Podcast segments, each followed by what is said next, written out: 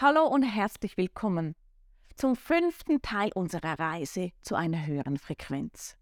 Du fragst dich vielleicht, warum ich diese Reise machen möchte, vor allem warum ich sie mit dir machen möchte und warum ich sie vielleicht auch hier auf diesem Kanal mit dir machen möchte. Diese Frage kann ich dir sehr einfach beantworten, denn ich persönlich glaube aus tiefstem Herzen daran, dass jeder von uns ein wundervolles Meisterwerk in sich trägt. Und es ist mein Herzenswunsch, dieses Meisterwerk wieder zum Leuchten zu bringen, zum Vorschein zu bringen und es wieder in das Bewusstsein von dir, von uns, aber auch immer wieder von mir selber zu bringen. In der heutigen Folge nun möchte ich mit dir auf die Intuition eingehen. Die Intuition, mit dieser hat bei mir alles begonnen. Mit der Intuition habe ich begonnen, meine Selbstständigkeit zu gründen. Sie ist ja auch in meinem Namen Minduition integriert. Mind und Intuition. Und so freue ich mich, heute mit dir auf die Reise zu deiner Intuition zu gehen. Hallo, mein Name ist Simone Thurnherr Klei und ich helfe dir zu einem glücklicheren, zufriedenen und gesunden Leben.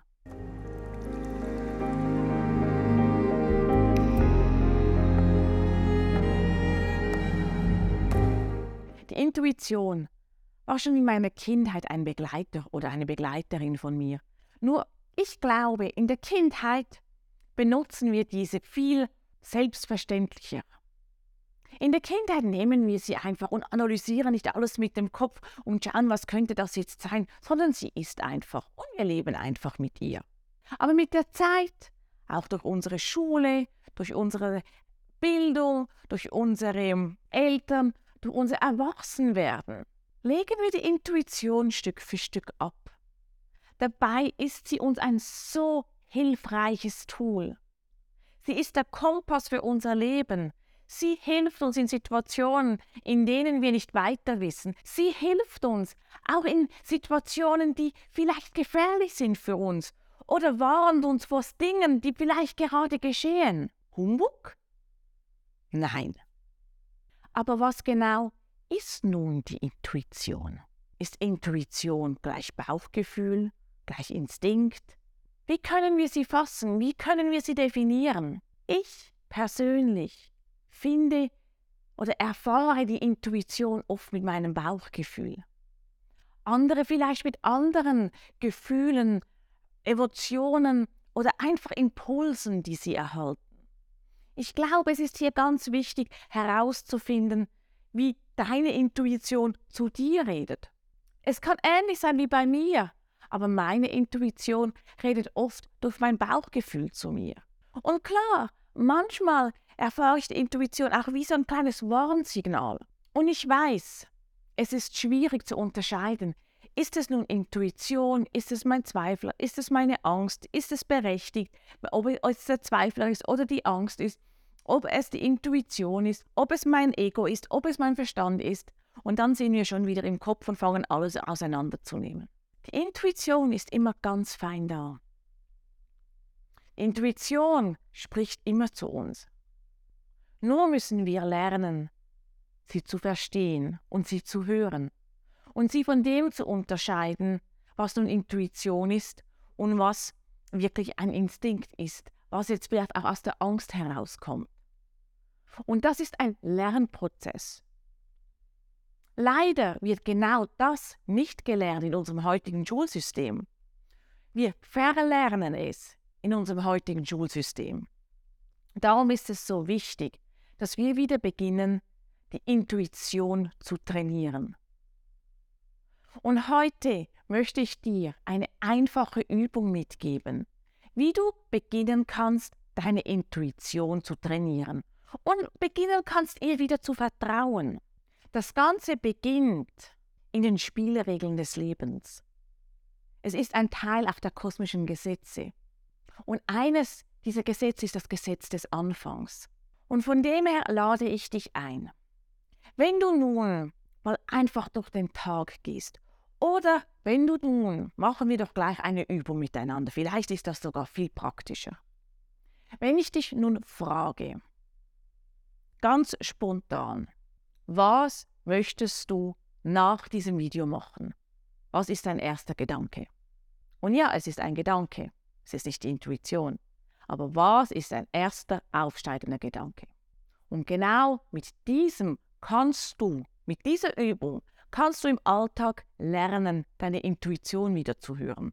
Du kannst es zum Beispiel anwenden auf deine Nahrungsmittel. Wenn du Hunger hast, was möchte ich jetzt gerade essen? Ach, ein Apfel. Dann nimm den Apfel. Geh einfach bei diesen Fragen ganz spielerisch um.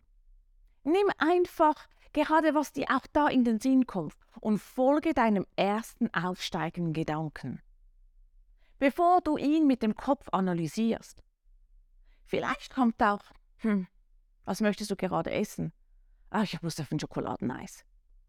Dann mach es. Was spricht dagegen? Es ist eine Übung und die soll spielerisch gemacht werden. Und wenn du sie spielerisch machst, bekommst du ganz langsam Routine damit. Und dann kannst du von Tag zu Tag, von Woche zu Woche die Fragen etwas verändern. Wenn du dann zum Beispiel vor einer Entscheidung stehst mit der Zeit und du vielleicht dich entscheiden musst, ob du deine Stelle aufgibst oder nicht, dann folge deinem ersten aufsteigenden Gedanken, der dir Ja oder Nein sagt. Und da schließe ich den Bogen wieder ein bisschen zu der Übung mit der Kreuzung. Magst du dich erinnern? Ich habe dir ein Tool mitgegeben, dass wenn du nicht weißt, was du machen sollst, damit du mit dir in Verbindung kommst und du nicht weißt, welcher Weg du gehen sollst, dann setz dich auf die Kreuzung und warte, bis der innere Impuls kommt. Und genau das ist auch eine Übung, bei der du dann immer wieder üben kannst, deinen ersten aufsteigenden Gedanken zu trainieren. Denn es kann sein, du sitzt auf, der, auf, dieser, auf dieser Kreuzung und du, ach, ich spüre nichts. Oder du fragst dich, was du auch mit der Kreuzung machen kannst, soll ich jetzt kündigen oder nicht? Und du spürst einfach nichts. Es kommen ganz viele Fragen. Ja, wenn ich das jetzt mache, dann muss ich aber da, da, da, da und dann habe ich das, das nicht. Und meine, wie soll ich dann meine Rechnungen zahlen? Dann kommen diese Listen und dann hast du wieder den Kopf dabei. Und dann irgendwann mal, wenn dein Gedankenkarussell ruhig wird, kann der erste aufsteigende Gedanke hochkommen. Und das ist meistens eigentlich gar kein Gedanke, wir nennen es nur so. Es ist der Impuls. Der Impuls, der von unten hochkommt. Der Impuls, der dir deine Intuition mit den Gedanken dir zukommen lässt. Um dir zu zeigen, was dein Seelenweg ist.